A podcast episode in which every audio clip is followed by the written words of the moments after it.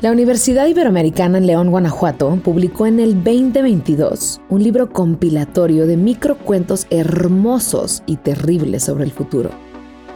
Esta edición es una selección de los mejores relatos de una convocatoria internacional. 88 historias de 453. Esta semana te dejamos 10 historias que nos encantaron para sentir y reflexionar. Son dos por día.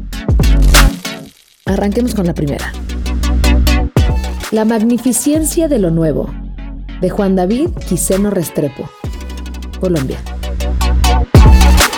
Sus ojos no terminaban de absorber lo que ante ellos se abría, en tonos de un color que les resultaba extraño.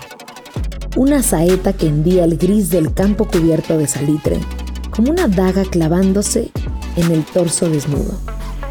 Es un tulipán, le dijo su padre desde algún lugar indeterminado a su espalda. Distante, difuso, como si con musitar ese nombre bastara para que el jovencito comprendiera la magnificencia de lo nuevo, la belleza de lo imposible. ¿Por qué no la había visto nunca? pensó preguntar. Pero las palabras le rehuyeron, reemplazadas por un brillo diferente en su mirada. 2. Polímata. Clemente Mújica Ponce, México.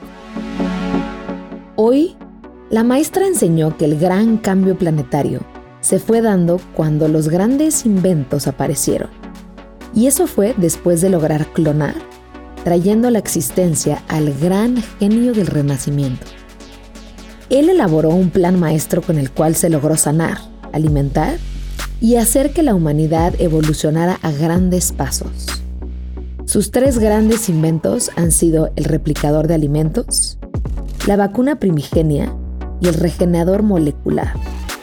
Ya no hay escasez de comestibles, no hay enfermedades y hemos logrado vivir hasta 200 años. Por eso, habitamos sobre grandes bosques verdes y océanos cristalinos respirando aire puro.